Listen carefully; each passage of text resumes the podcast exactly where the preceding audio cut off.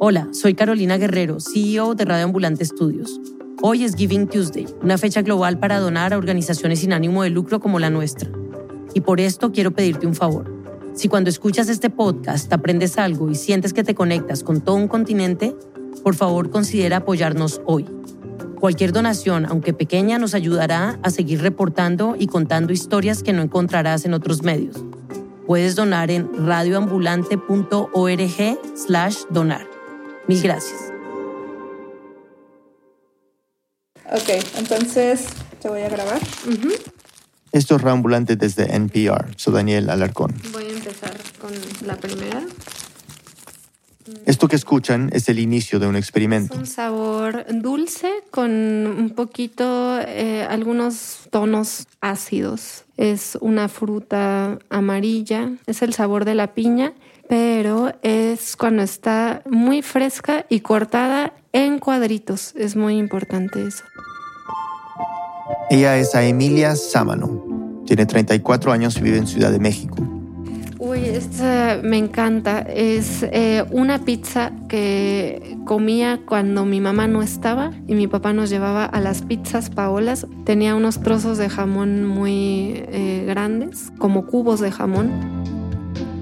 No está comiendo nada de lo que describe, no lo está mirando ni oliendo. Esos alimentos ni siquiera están en la habitación donde se encuentra.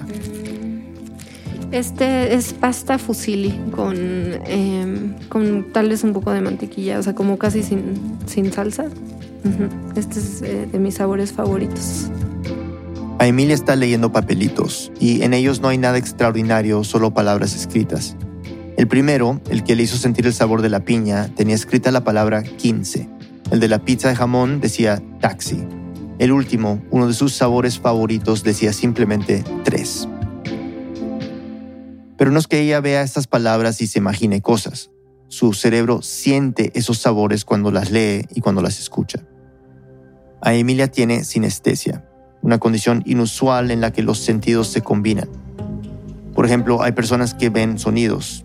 Cada vez que escuchan una nota musical ven un color y con otra nota otro color.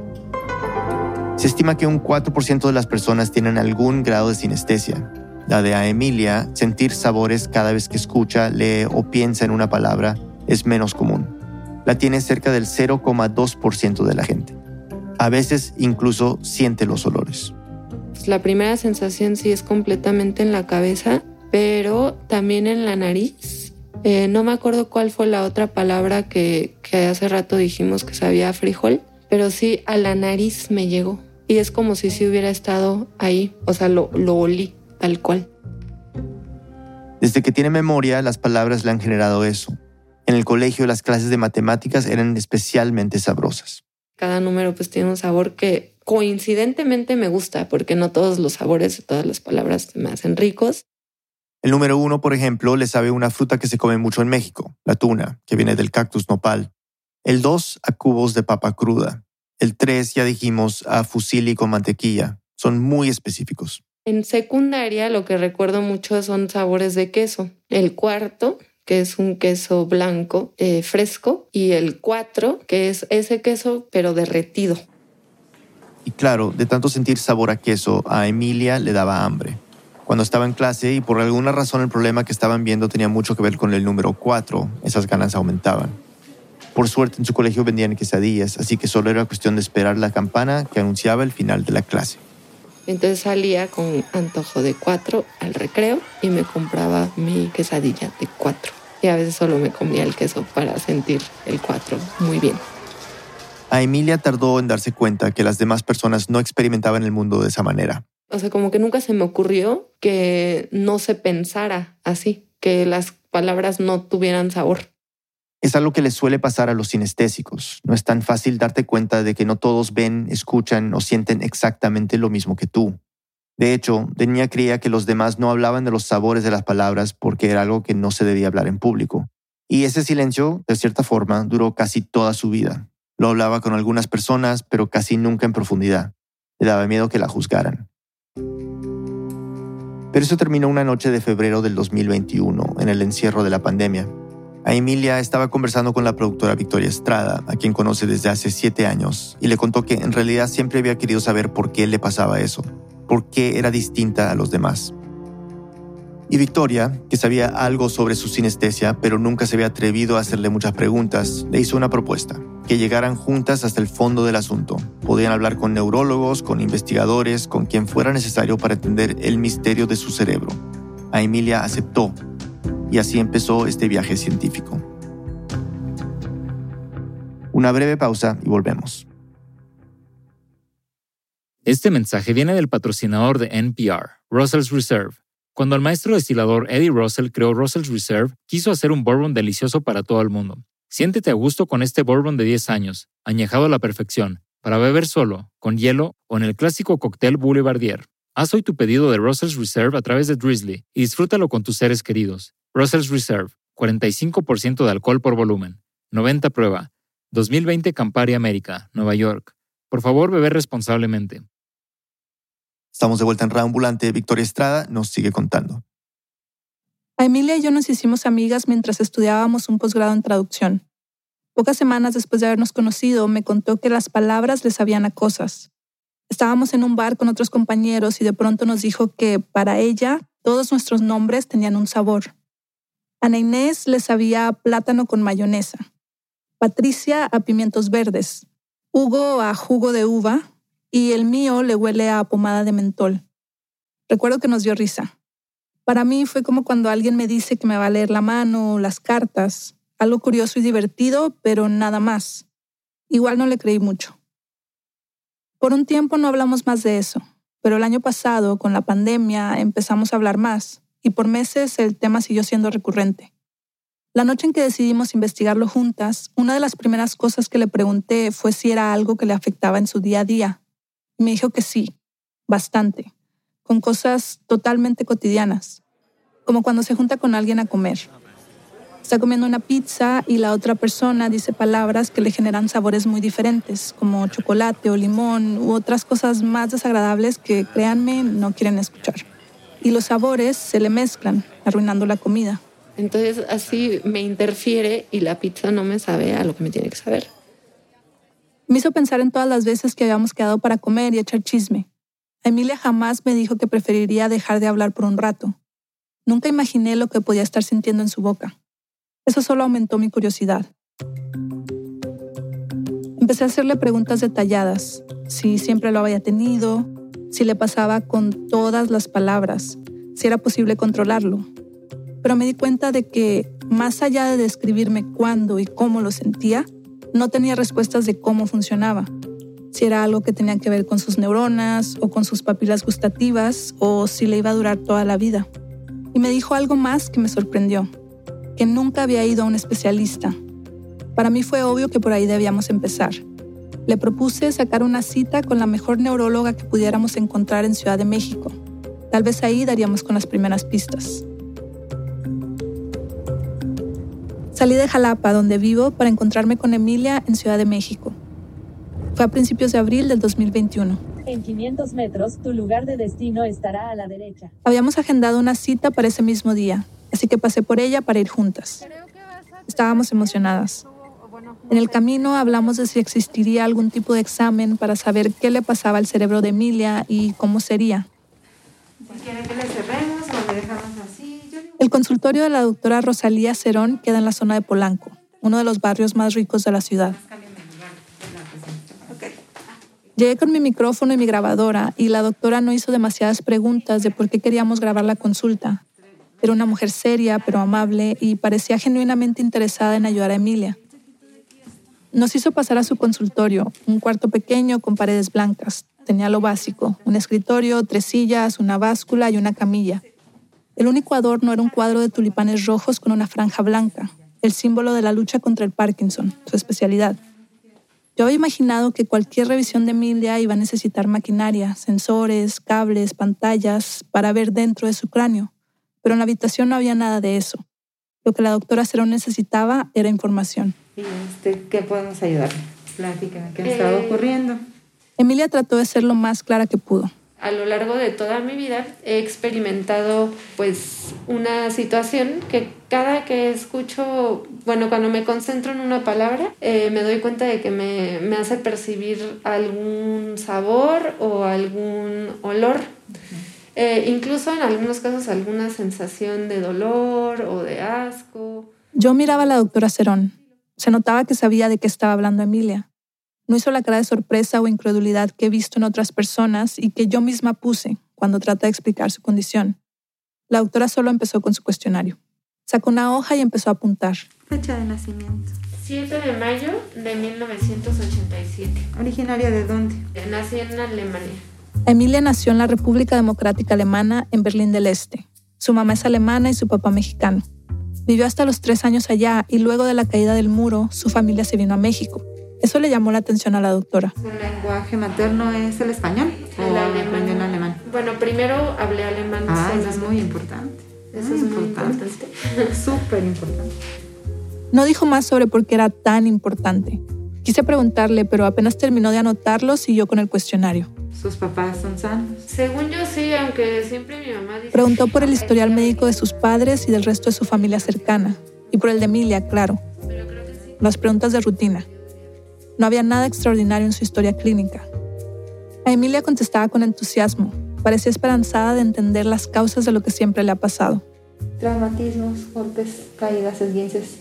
Eh, bueno, sí me caí muchas veces de niña y me pegué en la cabeza. No, ¿Alguno no con pérdida de la conciencia? No, solo una que me hizo vomitar. Ah, ok, sí hubo uno con vómito. Sí, me caí del kiosco. ¿A qué edad? Tendría cinco años. Me tiró mi hermana. En México les decimos kioscos a los gazebos, esas construcciones redondas que hay en las plazas. Tienen techo y a veces son elevadas, pero no mucho, si acaso un metro. La doctora le pasó a Emilia una hoja y un lápiz. Muy bien, vamos a hacer una prueba más o menos similar a esta. Voy a hacer una serie de números. Va. Del 1 sigue la A, de la A sigue la B, del B sigue el... Empezó a pedirle que hiciera diferentes pruebas, unir letras y números, dibujar un cubo, decir palabras que empezaran con M. No las conté, pero fueron tal vez una docena para analizar cada función cognitiva, memoria, orientación, percepción del espacio, etc.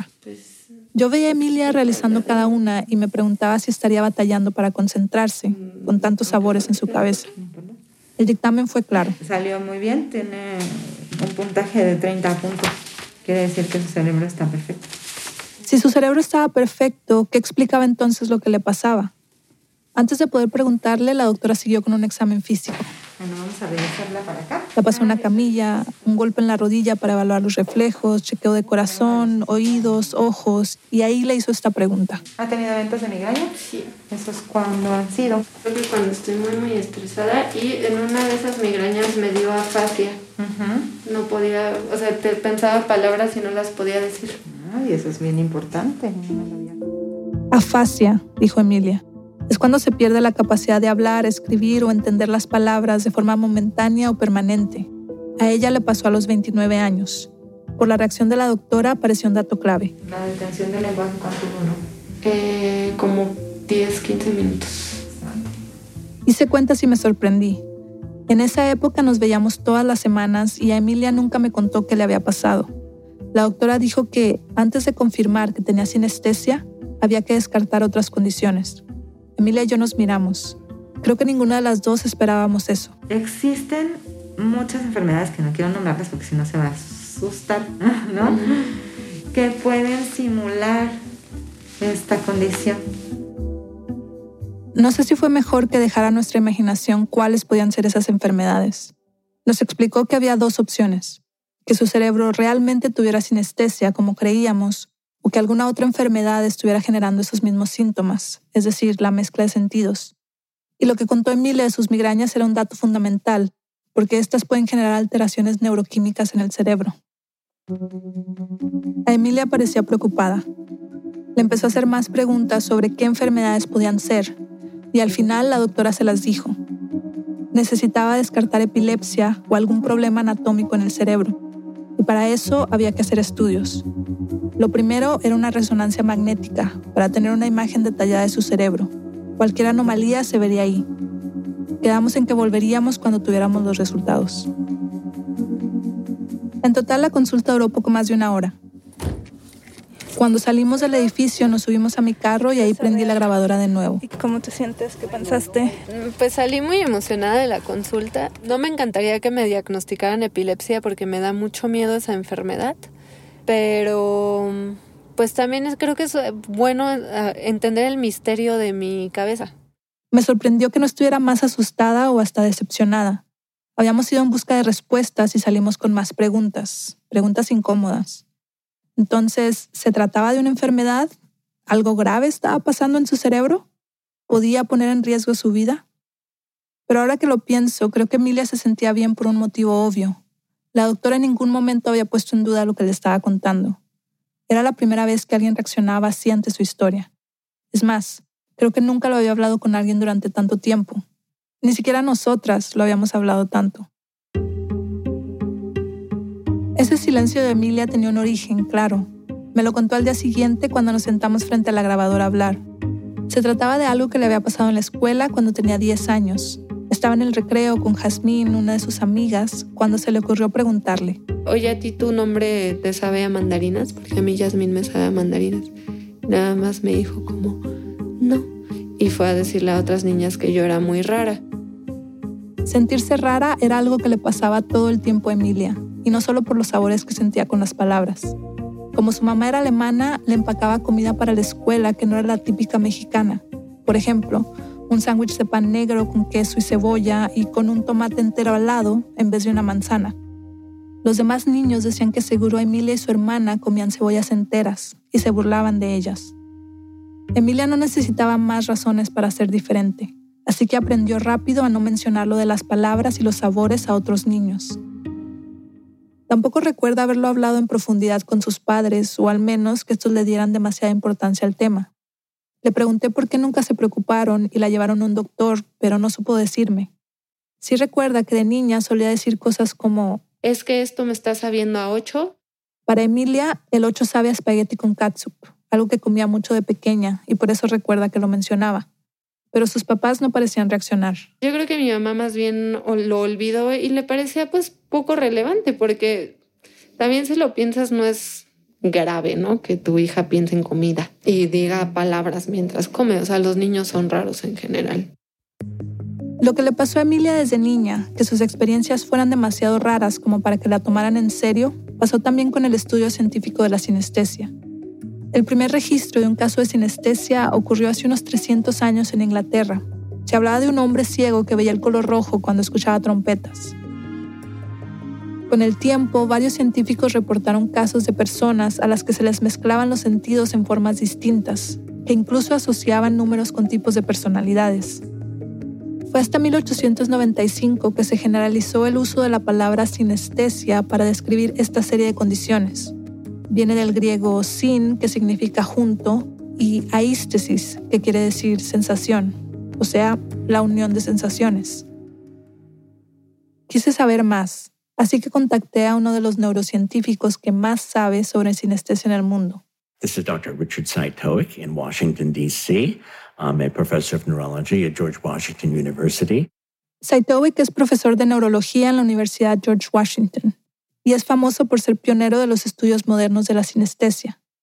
Me explicó que en las primeras décadas del siglo XX surgió una corriente muy fuerte dentro de la psicología, el conductismo, que muy pronto permeó todos los estudios que tenían que ver con el cerebro. Esta corriente únicamente le daba validez científica a lo que pudiera observarse de forma objetiva, como las reacciones de una persona ante estímulos, y buscaba poder predecir y controlar el comportamiento humano. Por eso la conciencia, la memoria y otros fenómenos más bien subjetivos quedaron relegados, y con ellos la propia sinestesia. Eso fue así hasta 1980. Ese año, Saitowick estaba trabajando en un hospital en Carolina del Norte, en Estados Unidos. Había obtenido su grado de doctor y estaba haciendo una especialización en neurooftalmología, sus tiempos libres los pasaba en la biblioteca del hospital. Y un día encontró en un libro soviético de neuropsicología una descripción de la sinestesia. Nunca había escuchado que existiera algo así. Lo comentó con sus colegas. They said, well, this can't possibly exist. I mean, they're making it up. They just want attention. They're old drug addicts having residual hallucinations from too much LSD. Sus colegas no lo tomaron en serio. Le dijeron que era una invención, que los que decían eso solo querían atención o que tal vez eran drogadictos que seguían alucinando después de consumir demasiado LSD. Y es que todo lo que se sabía sobre el cerebro hasta esos años sugería que la sinestesia no podía ser real. Se pensaba que cada sentido funcionaba desde un lugar distinto del cerebro, que corrían por canales completamente separados y que no había forma de que se combinaran. Pero Saitowick enfrentó el problema de otra forma. I took the opposite view. I thought, well, gee, if our existing theory doesn't explain synesthesia, then maybe the theory is wrong and needs to be changed. Si las teorías de cómo funcionaba el cerebro no podían explicar la sinestesia, las teorías entonces tenían que cambiar. Y no era casual que pensara de esa forma. Desconfiar de esa rigidez para explicar al ser humano venía de su propia experiencia personal como hombre gay. So, as a 10 year old in New Jersey, my father's medical profession said that I was sick The church said that I was damned, and the state said that I was a criminal. And I hadn't done anything. I was 10 years old. A los 10 años, me dijo Saitowick, la medicina decía que estaba enfermo, la iglesia que estaba maldito y la ley que era un criminal. Durante su infancia en Estados Unidos en la década de los 50, la homosexualidad era ilegal y seguía considerándose una enfermedad mental. Pero Saitowick siempre sospechó que los psicólogos que lo trataban como un enfermo no tenían ni idea de lo que estaban hablando. Y lo mismo pensó sobre sus colegas que juzgaban de drogadictos a los que hablaban de su sinestesia. Poco después tuvo un golpe de suerte. Estaba cenando con un vecino llamado Michael Watson cuando se enteró de que tenía algo que podía hacer sinestesia. Le comentó que cada vez que probaba comida tenía la sensación de estar tocando distintos objetos, esa misma noche había cocinado un pollo que se sentía como estar sosteniendo una esfera en las manos. Otra comida, por ejemplo, le podía generar la sensación de estar tocando una figura con ángulos, como una pirámide, y algunas hasta la sentía como una bofetada o como poner las manos en una cama de clavos. O sea, tenía a la mano un caso de sinestesia para estudiar, pero cuando se lo mencionó a sus colegas, nada. El rechazo de siempre. So when people were saying that, you know, Michael Watson, the man who tasted shapes, that he couldn't be real, I thought, I've heard this before. And so again, I pursued it.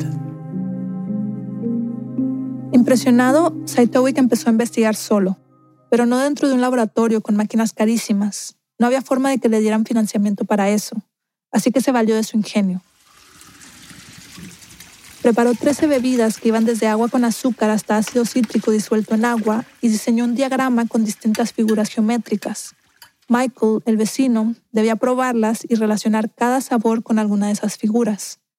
Luego formó un grupo de control con personas que no reportaban tener sinestesia y les pidió que hicieran lo mismo. Saitovic recuerda que incluso una persona llegó a salirse del estudio porque no podía siquiera imaginar cómo relacionar sabores con formas. Era un experimento sencillo. Buscaba probar que había algo en Michael que lo hacía diferente a los demás, que no estaba inventando esas relaciones como podría hacerlo cualquiera. Y así fue. En las más de 100 veces que probó las bebidas, Michael asoció siempre los sabores con las mismas formas. Las personas del grupo de control, en cambio, no tenían esa consistencia. Un día elegían unas y otro día otras. En febrero de 1981, Saitowick presentó sus hallazgos en una conferencia de la Sociedad Internacional de Neuropsicología. Y aunque hubo algo de interés en el tema, especialmente entre los científicos más jóvenes, muchos de sus colegas siguieron con la misma actitud. And they looked at me like I was crazy and said, Oh man, you stay away from this. It's too weird, too new age. It'll ruin your career. Le decían que estaba loco y que esos estudios eran tan raros, de New Age, que iban a arruinar su carrera pero con los años la evidencia terminó imponiéndose. Sus hallazgos, junto a los de otros investigadores, ayudaron a cambiar paradigmas sobre cómo entendemos el funcionamiento del cerebro, no solo en las personas con sinestesia, sino en general, como la idea, hoy desechada, de que las áreas del cerebro funcionan de forma independiente entre sí. Desde entonces se han descubierto más características sobre la sinestesia, por ejemplo, hay investigaciones que plantean que recién nacidos todos somos en alguna medida sinestésicos y que en los primeros meses de vida vamos perdiendo esas conexiones entre los sentidos. Es algo que se llama poda neuronal. Algunos investigadores creen que quienes por alguna razón genética o de estímulos externos no llegan a perder esas conexiones siguen siendo sinestésicos de adultos, aunque son solo hipótesis. Hoy se tiene registro de que existen al menos 70 combinaciones distintas de sentidos. Para Saitowick, lo más importante es cómo sus descubrimientos han impactado la vida de las personas que viven con esta condición. Many people would reach me in tears saying that you're the first person that ever believed me all my life. Even my mother wouldn't believe me. Uh, you know, I've had grown men in tears just they can't believe that there's such a sense of relief. Muchos le han dicho aliviados, entre lágrimas, que era la primera persona que les creía en sus vidas, que ni siquiera sus madres lo habían hecho. A Emilia había sentido esa misma alienación. Hablar de lo que le pasaba solo había hecho que la tildaran de rara o, en el mejor de los casos, que no le prestaran atención. Cuando tenía 15 años, sus padres la llevaron a terapia. Estaban preocupados porque no tenía muchas amigas en el colegio y pensaban que tenía problemas de autoestima. A Emilia trató de hablar sobre la sinestesia con sus terapeutas, una pareja a la que veía una vez a la semana. Les pregunté es que yo siento que soy muy rara porque todas las palabras me saben a cosas. Y se los dije y se empezaron a reír. Y me dijeron, ay, pero no te preocupes, eso solo significa que eres muy creativa. Y yo, ok. La respuesta no le sirvió, pues era algo que le pasaba de forma involuntaria. No sentía que hubiera mucha creatividad en eso.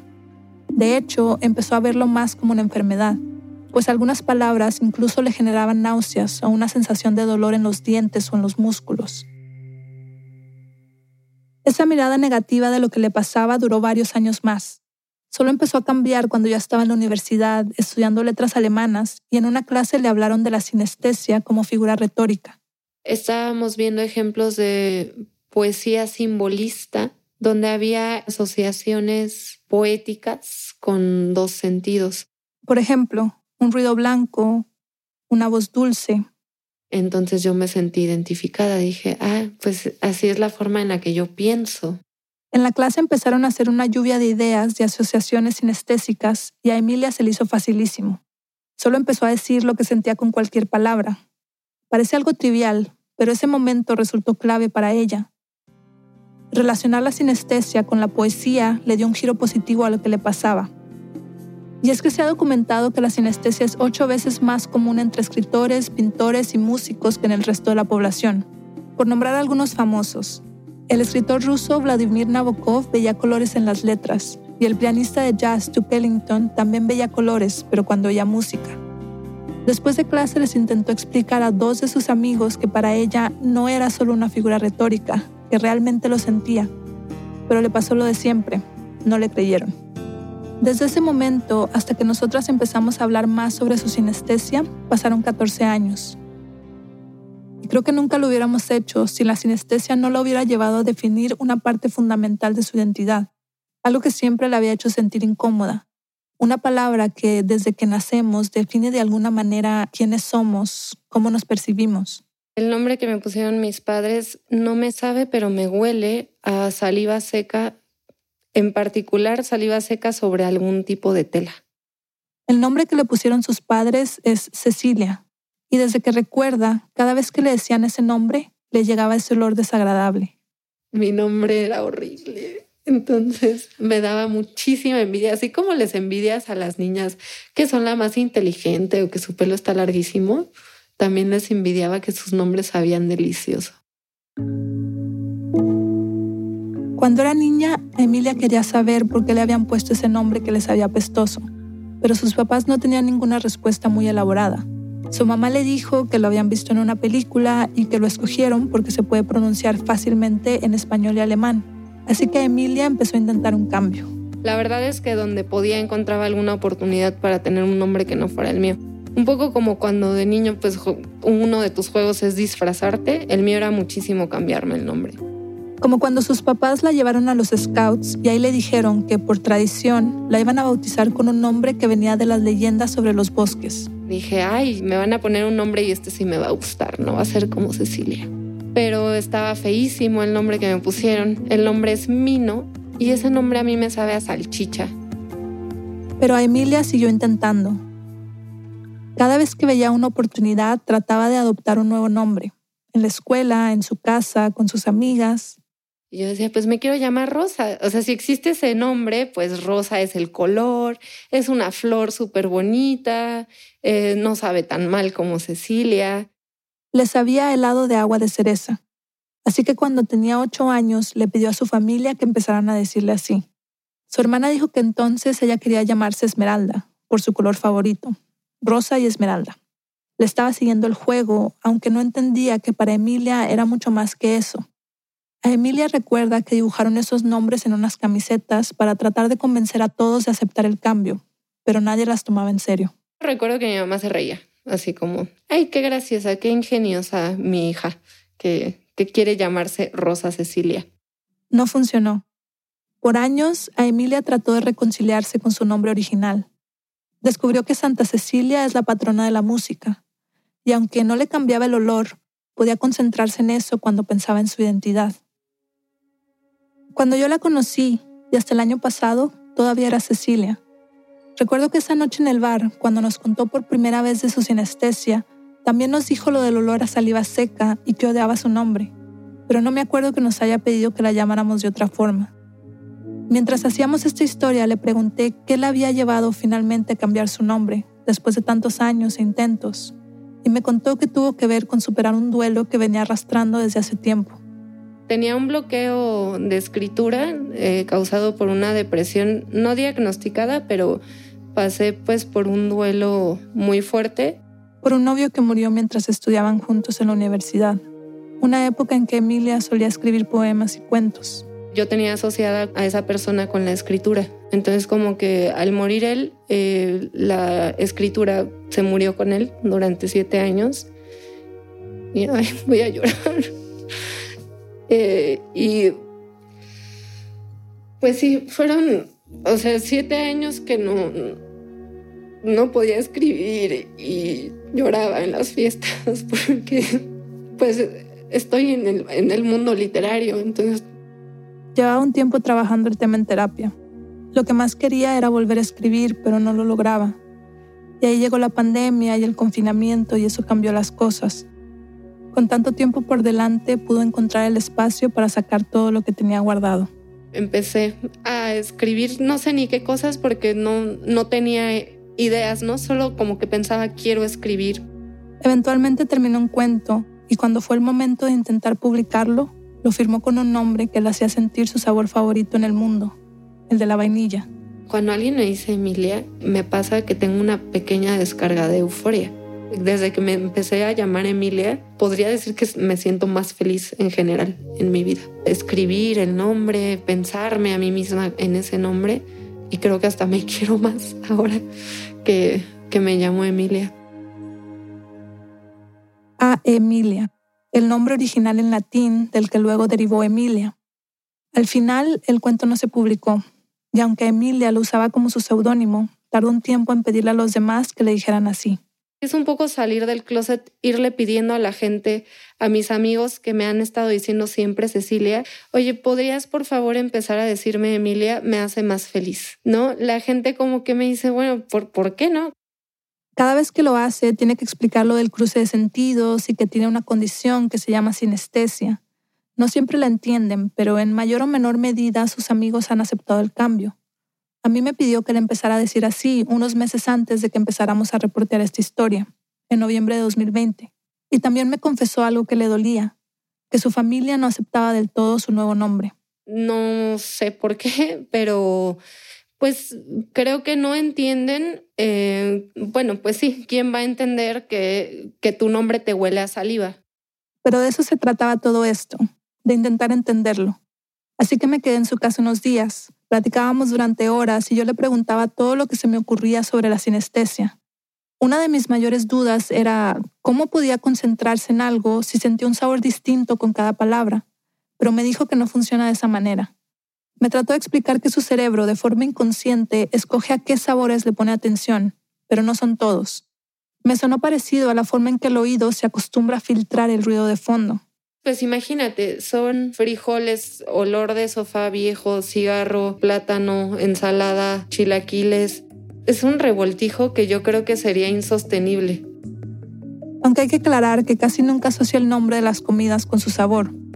O sea, la palabra control le sabe a frijoles, mientras que la palabra frijoles le sabe a puré de papa y la palabra puré le huele a basura, y así. Mientras hablaba conmigo y respondía a mis preguntas, ella misma iba cayendo en cuenta de cómo funciona su sinestesia. Esta es la primera vez que verbalizo que eso hago. No, no lo sabía hasta este momento. Busco un patrón de sabor, porque si no, creo que sería muy desordenado. O, bueno, no sé, pregúntale a mi cerebro. Y fue exactamente lo que hicimos. Le preguntamos a su cerebro con una resonancia magnética. Acompañé a Emilia un martes temprano a la clínica. Con el resultado de ese examen, la doctora Cerón podría ver en detalle el cerebro de Emilia. Eso que se oye es un resonador que se llama Signa Creator, escaneando el cerebro de Emilia con un imán de 1.5 teslas, que es equivalente a 30.000 veces el campo magnético de la Tierra. Por restricciones de la pandemia la tuve que esperar afuera, así que ella grabó con su celular. Hablamos cuando salió de la clínica. Fue una experiencia muy extraña, sentí que era el personaje de una película. Seguro han visto máquinas de este tipo. Son cilindros blancos y horizontales, un poco intimidantes. Entras completa, acostada en un carrito. De repente, bueno, se deslizó el carrito y empezó a ver unos ruidos espantosos que parecían como de un martillo y de un robot.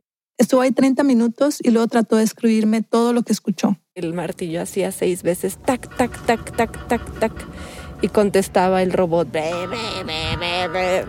Rarísimo. Los resultados estarían listos en cuatro horas. Mientras los esperábamos, a Emilia me contó que el técnico le había preguntado para qué eran.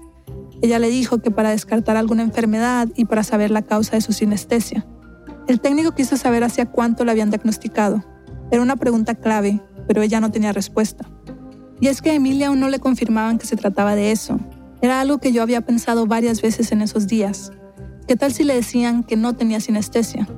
Para ese momento yo sabía que se había vuelto una parte importante de su identidad.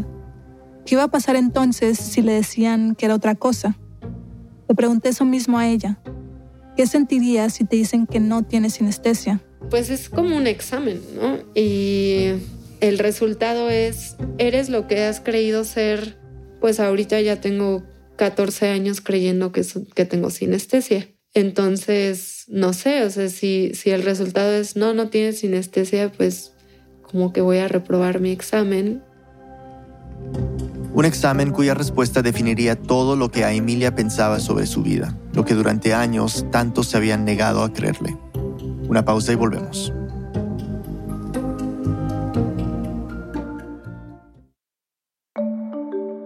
Si aprecias historias como la que estás escuchando, únete a nuestro programa de membresías de ambulantes. Tu aporte, por pequeño que sea, nos ayudará un montón. Tú tienes el poder de garantizar que podamos seguir produciendo más historias como esta con la calidad que nos caracteriza. Para donar, anda a nuestra página web raambulante.org slash deambulantes. Mil gracias. Estamos de vuelta en Raambulante, soy Daniel Alarcón. Antes de la pausa acompañamos a Emilia Sámano, una joven mexicana que siente sabores con las palabras, hacerse estudios que confirmaran si tiene una condición llamada sinestesia. Pero primero había que descartar algunas enfermedades. Victoria Estrada nos sigue contando. Con los resultados de la resonancia fuimos a otra clínica para que Emilia se hiciera un segundo estudio, todavía más complejo, un encefalograma, que mide la actividad eléctrica y las ondas del cerebro. Era la prueba que necesitaba la doctora Cerón para descartar la epilepsia. Cuando llegamos, un doctor y un técnico nos hicieron pasar a una sala blanquísima, con un escritorio, un monitor y una camilla. A Emilia la sentaron en el centro de la habitación y el técnico sacó de un bolso un montón de cables de colores, terminados en unos pequeños discos metálicos de oro. Eran los electrodos que medirían su actividad cerebral. que está bañado con oro. Le colocó cada electrodo siguiendo un diagrama del cráneo que traía impreso para medir cada área del cerebro. Las otras puntas de los cables iban a una caja con muchas entradas. Le pregunté al técnico qué era eso. Es un amplificador. Llega la señal aquí y amplifica y lo podemos ver en la computadora. Se demoró unos 15 minutos en colocarlos. Luego la acostaron en la cama con la cabeza llena de cables y empezaron las pruebas. Le ponían luz en los ojos, le pedían que pensara en palabras específicas o simplemente que respirara. En el monitor se veía una serie de mediciones parecidas a signos vitales. Era la actividad eléctrica de las distintas regiones de su cerebro. Fueron unos 50 minutos en total, y cuando íbamos saliendo, el técnico nos dijo que podíamos pasar por los resultados al día siguiente. Por el momento no podíamos hacer más que esperar. Aunque solo faltaba un día para llevarle los resultados a la doctora Cerón, no hablamos mucho más del tema. Ni a Emilia ni yo queríamos considerar la posibilidad de una enfermedad grave. Estábamos seguras, o queríamos estarlo, de que no tendría nada.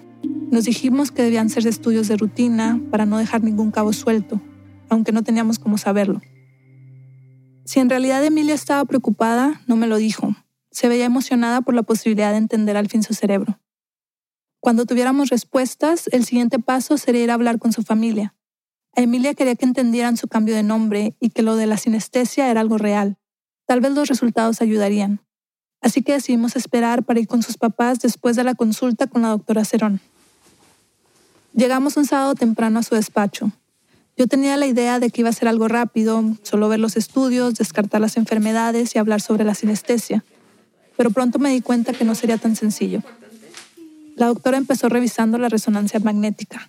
Eran una serie de imágenes diferentes del cerebro de Emilia.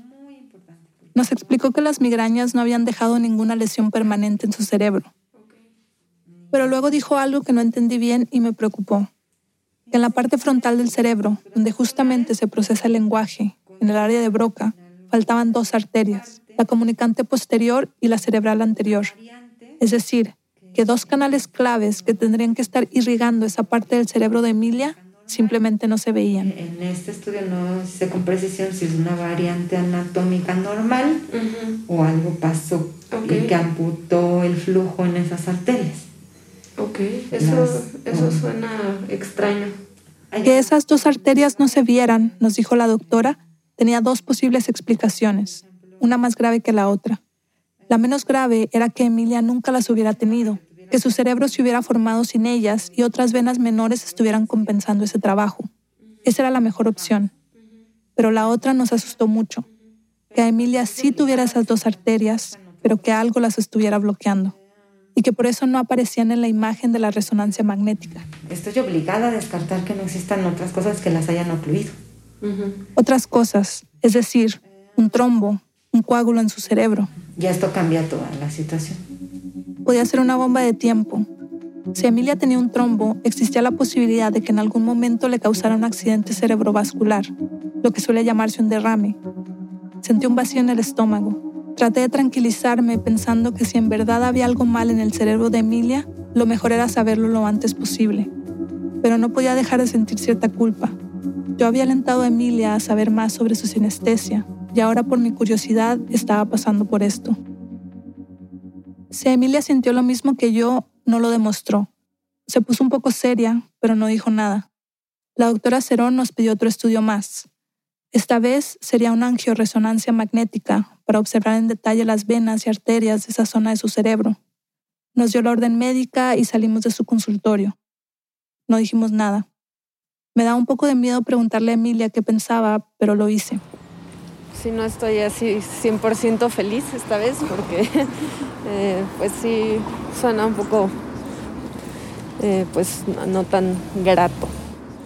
No había mucho más que decir.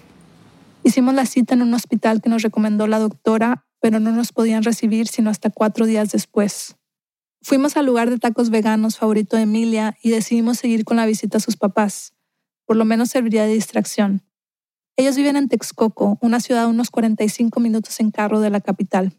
En el camino Emilia me contó que había platicado con ellos unas semanas antes.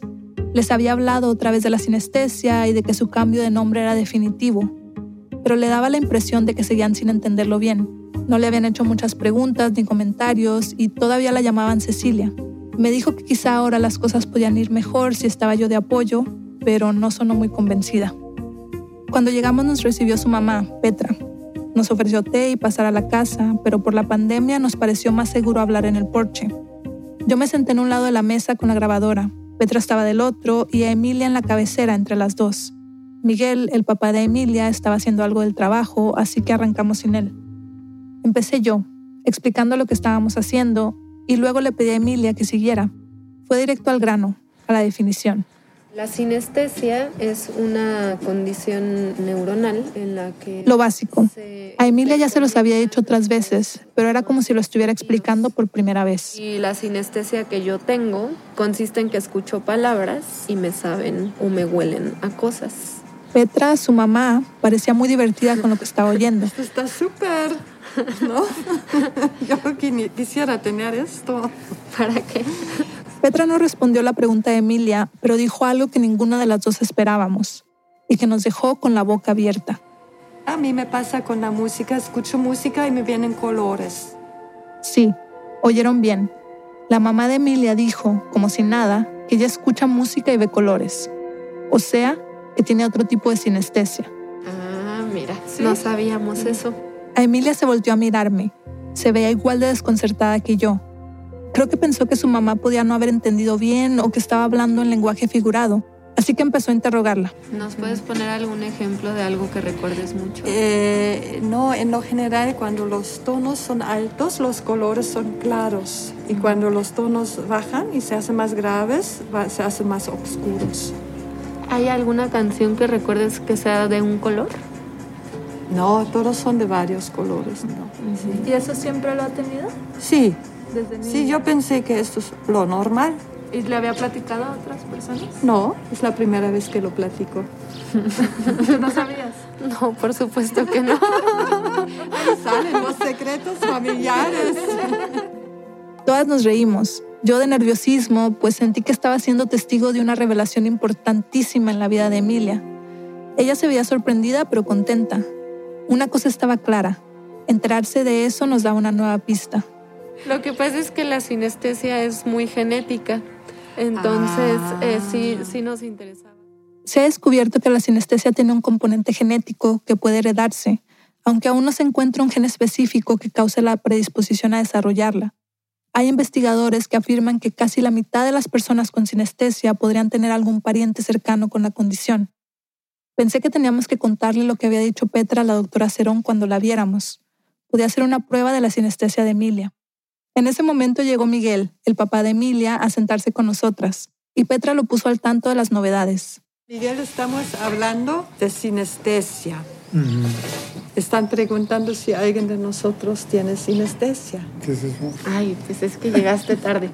Otra vez Emilia empezó con la explicación, pero esta vez agregó que al parecer no era la única sinestésica de la familia. Mi mamá aparentemente tiene una sinestesia en la que ve colores cuando escucha música. Hmm, eso fue todo lo que dijo Miguel. No pareció muy interesado en profundizar en el tema, así que seguimos haciéndole preguntas a Petra y ella nos contó que a veces también ve figuras geométricas. Es muy común que las personas que tienen algún tipo de sinestesia también tengan otros. A Emilia siguió explicando cómo había sido para ella crecer así. Como siempre estaba pensando en comida, porque todas las palabras son comida, pues siempre tenía mucha hambre. Y no sé si recuerdan que yo de niña pues comía bastante y siempre llegaba con hambre voraz y con antojos muy específicos también. Que quería espagueti con katsu, porque escuchaba mucho el número 8. Sus papás recordaban que tenía antojos raros, pero no que dijera esas cosas. Creo que tiene sentido, Tal vez para Emilia era una experiencia interna muy intensa, pero desde afuera no se percibía. Ahora me estoy dando cuenta de todo lo que tiene a Emilia y también que yo me parezco a mi hija o mi hija se parece a mí. Cuando llevábamos un rato hablando, llegó Carolina, la hermana mayor de Emilia. Se llevan año y medio y cuando eran niñas eran muy cercanas. Carolina sí recordaba que Emilia hablaba de palabras con sabores. Yo creo que me lo dijo de niñas, pero en ese momento no le puse atención porque además los niños son imaginativos. ¿Y tú qué pensabas? ¿No te acuerdas? Que estaba loca. Carolina también recordaba los primeros intentos de cambiarse el nombre de Emilia, pero como juegos. Lo relacionaba con cierta rebeldía. ¿Por qué nuestros papás tienen que decidir cómo nos llamamos, no? Pero sí nos dejó algo claro. Para mí esto de que mi hermana en, estos, en estas épocas está cambiando, sí es una sorpresa. Cambiando de nombre, a Emilia trató de ser lo más clara que pudo con su familia sobre sus razones. Todos los nombres de todas las personas me huelen o me saben de determinada manera y el que pues el que me dieron ustedes, en mi nombre legal, pues me huele a saliva seca sobre almohada. Y Esta vez, al menos su mamá pareció entenderla. ¿Y a qué te huele tu nuevo nombre? Mi nuevo nombre me huele a vainilla. Ah, perfecto. Petra le dijo que aunque antes no había entendido la importancia del cambio, sí había notado que desde que se hacía llamar Emilia se veía más feliz, como si hubiera renacido. Su padre estuvo de acuerdo. Pero, como suele pasar con los cambios, no siempre resultan fáciles de asimilar. Cuando pienso en Emilia, pienso en Cecilia. Como dentro de mí hay una parte en que veo a ella como niña, la niña es Cecilia y ahora la mujer adulta es a Emilia. Así ya lo estoy arreglando conmigo, pero me va a tomar todavía tiempo, porque así somos las mamás. Su hermana le dijo que iba a intentar llamarla por su nuevo nombre, pero que para ella no tenía mucho sentido. Para mí es poco entendible, porque sí yo cuando huelo algo me llegan recuerdos, pero lo que ella me explica es totalmente diferente. Entonces no, no me identifico ni sé si esto es real. A Emilia no respondió nada. Después de apagar la grabadora, sus papás nos invitaron a cenar. Estuvimos unas horas más. Pude ver cómo se corregían cuando empezaban a decirse sí y volteaban a mirarme como si yo fuera a reprobarlos. Lo entendieran o no, me pareció que todos lo estaban intentando. Se hizo de noche, así que nos quedamos a dormir en la casa de su hermana, que vive cerca, y al día siguiente regresamos a Ciudad de México. Le pregunté a Emilia cómo se había sentido y me dijo que, aunque le molestaba que su hermana siguiera sin creerle, hasta cierto punto le entendía. La verdad, ni siquiera yo, que he hablado tanto del tema con Emilia, puedo imaginarme cómo sería oler mi propio nombre. Es como tratar de pensar en un color que nunca he visto. Hay cosas que solo puede entender quien las vive pero al menos ya todos hacían el esfuerzo de usar su nuevo nombre. Habíamos hablado de casi todo con su familia, pero hubo un tema que dejamos por fuera. No les dijimos nada sobre los exámenes del cerebro que se estaba haciendo Emilia, ni sobre la posibilidad del trombo. No quisimos ni mencionarlo para no preocuparlos sin tener una respuesta, pero ya se acercaba el momento de enfrentarnos a eso. Tres días después fuimos a que se hiciera la angioresonancia para observar en detalle las venas de su cerebro. El hospital quedaba al otro lado de la ciudad. Estábamos cansadas y sin la emoción de los primeros días. Entramos y desde un principio sentimos todo más intimidante que las veces anteriores. Bajamos al sótano donde estaba el resonador para hacer el estudio. Se sentía frío y en la puerta había un cartel que decía peligro, alto magnetismo. Eso nos puso todavía un poco más nerviosas. A Emilia cruzó la puerta y estuvo adentro más de una hora. Me senté en una silla afuera y esperé. Cuando salió ya no me atreví a preguntarle cómo se sentía. Me daba miedo que tuvieran que hacerle una cirugía cerebral y no habría sabido qué decir si me confesaba que ella tenía el mismo temor. Los resultados tardarían un día en estar listos y se los mandarían directo a la doctora Cerón. Con ellos podría saber lo más importante. Si las dos arterias que no habían salido en el estudio anterior estaban bloqueadas y Emilia tenía un trombo, o simplemente nunca se habían formado en su cerebro. Habían pasado solo dos semanas desde aquella primera cita, pero sentía que estábamos en un lugar completamente distinto de donde habíamos empezado. Se acercaba ya el momento de terminar el viaje. Cuando la doctora Cerón abrió la puerta tenía una sonrisa en la cara. Intuí que serían buenas noticias. Nos explicó que el examen había salido bien. Las arterias no estaban bloqueadas, no se necesitaba cirugía y no había ningún riesgo. Lo dijo tan rápido que no alcancé ni a grabarlo, pero recuerdo que Emilia se dio vuelta y me hizo un gesto de celebración con las manos. Le pedimos que nos explicara un poco más. Nos dijo que la razón por la que esas dos arterias no se veían era porque nunca las había tenido, o sea que sí tenía una variante anatómica en su cerebro. Había nacido así. Su cerebro pues procesa diferente que los otros cerebros porque tiene más eh, flujo sanguíneo en una zona específica que es el lado izquierdo. Explico. Cuando el cerebro de Emilia se estaba formando, dos de sus arterias nunca se desarrollaron, y para compensar esa falta aparecieron otras venas más pequeñas que, según mostró la angioresonancia, llevan más sangre de lo normal al hemisferio izquierdo de su cerebro. A Emilia quiso saber qué podía significar eso, ¿Y el lado izquierdo, eh, que, como qué características tiene? El lado izquierdo, sobre todo las zonas frontales, tiene implicación con el lenguaje, la expresión del lenguaje, y en la zona temporal, la captación del lenguaje. La doctora Cerón incluso lanzó una hipótesis, que esa irrigación sanguínea extra de alguna forma podía haber influido en la sinestesia de Emilia. Entonces, por eso es todas esas percepciones. Igual el lenguaje puede estar más activo, más desarrollado y tiene más dominancia. Nos dijo que para darle un diagnóstico oficial de sinestesia se tendrían que hacer aún más estudios, una resonancia magnética funcional o un estudio de medicina nuclear, pero que son muy, muy caros y que no valía la pena seguir por ese rumbo, pues el cerebro de Emilia no tenía ningún problema. La sinestesia es una condición, no una enfermedad, así que no necesita ningún tratamiento. Entonces podemos estar tranquilos porque es una condición de un cerebro, digamos, sano. Qué bueno. Ok, entonces es, este, es muy buena noticia, muy, muy, muy buena. Esta vez no duramos ni 15 minutos en la consulta. Nos despedimos de la doctora Cerón y salimos. Estábamos eufóricas. Estoy muy, muy feliz. Me siento muy, muy aliviada y muy feliz de no tener obstrucciones en mis venas cerebrales y saber que es algo anatómico. La, idea de alguien abriéndome la cabeza sí me angustió bastante. Teníamos una hipótesis y la seguridad de que Emilia estaba bien, no era un final perfecto, pero se parecía bastante. Sin más pruebas que hacerle a su cerebro, o al menos sin más pruebas que pudiéramos pagar, pensé que lo último que podía hacer para ayudar a Emilia era ponerla en contacto con un neurocientífico especialista en sinestesia, que le diera respuesta a las últimas dudas que le quedaban. Así que contacté al doctor Juan Lupiáñez del Centro de Investigación Mente, Cerebro y Comportamiento de la Universidad de Granada. Lupiáñez es coautor de uno de los pocos libros que hay en español sobre el tema, lo que lo convirtió en una especie de divulgador de la sinestesia. Cada vez que sale hablando en televisión recibe llamadas de personas agradeciéndole porque ya no se sienten tan raras. Le pedí si podía hablar con Emilia. Aceptó con gusto y nos conectamos los tres. Lupiáñez de inmediato empezó a hacerle preguntas específicas. O sea, son palabras con significado las que te producen esa sensación o en general el sonido de las palabras el sonido de las Lupiáñez le dijo que la manera de tener pruebas científicas de su sinestesia era con un experimento parecido al que Towick le hizo a su vecino Michael, el hombre que sentía formas al comer.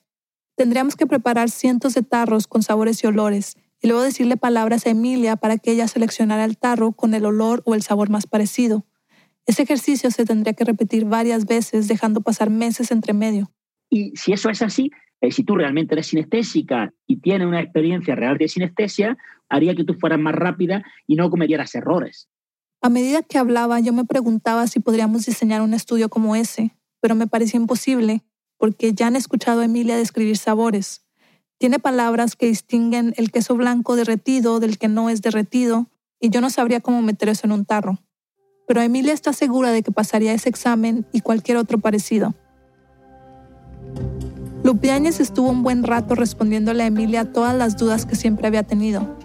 Le dijo, por ejemplo, que las sinestesias más comunes son todas las que tienen que ver con colores, que quienes tienen sinestesia suelen ser más creativos y tener mejor memoria, y que se cree las conexiones entre algunas de sus neuronas son un poco distintas.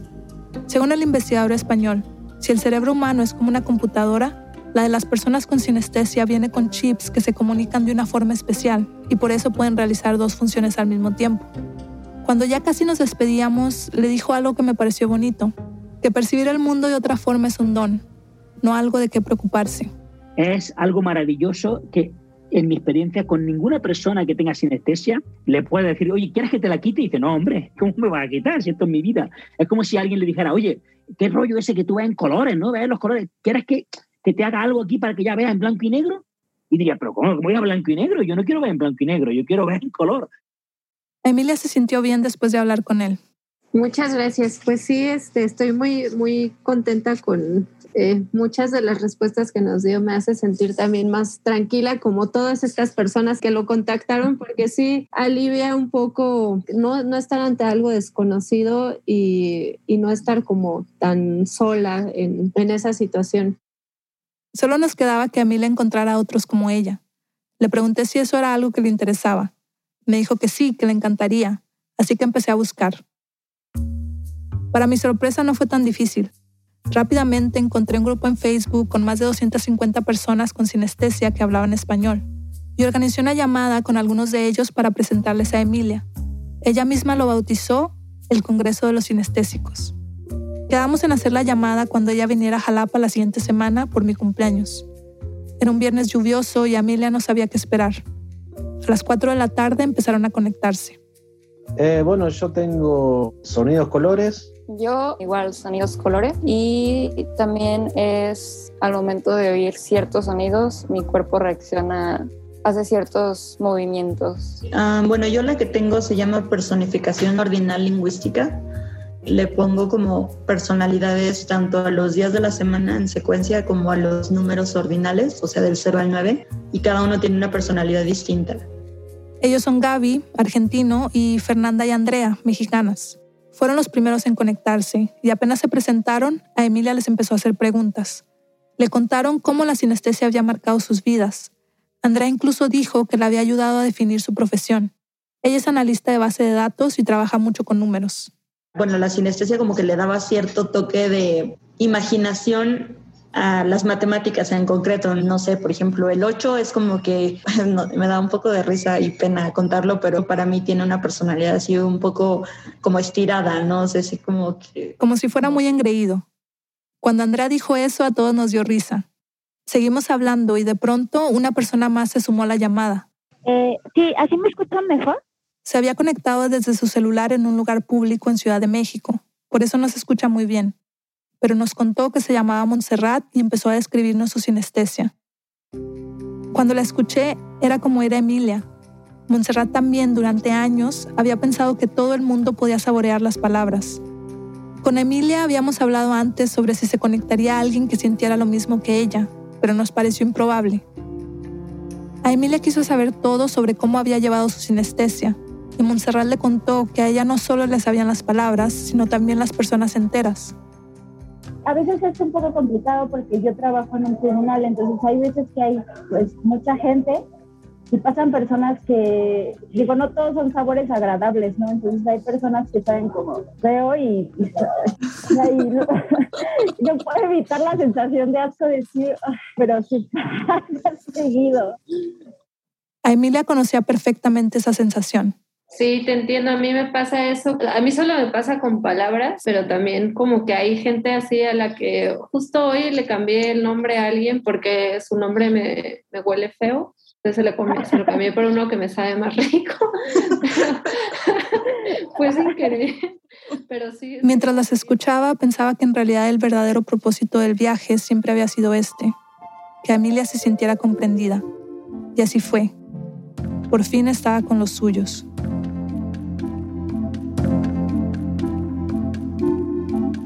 A Emilia escribió un texto donde habla más sobre su sinestesia. Pueden encontrar el enlace en la página del episodio. Victoria Estrada productora de Latino USA, vive en Jalapa, Veracruz. Gracias al doctor Juan Lupiáñez y a la doctora Rosalía Cerón por su gran ayuda para verificar toda la ciencia de este episodio. Este episodio fue editado por Camila Segura, Nicolás Alonso y por mí. Desiree Yepes hizo el fact-checking. La música y el diseño sonido son de Andrés Aspiri. El resto del equipo de Ambulante incluye a Paola Aleán, Lisette Arevalo, Xochil Fabián, Fernanda Guzmán, Camilo Jiménez Santofimio, Remy Lozano, Ana Pais, Laura Rojas Aponte, Barbara Sawhill, David Trujillo, Elsa Liliana Ulloa y Luis Fernando Vargas. Emilia Herbeta es nuestra pasante editorial. Carolina Guerrero es la CEO. Raumblant es un podcast de Raumblant Studios. Se produce y se mezcla en el programa Hindenburg Pro. Raumblant cuenta las historias de América Latina. Soy Daniel Alarcón. Gracias por escuchar.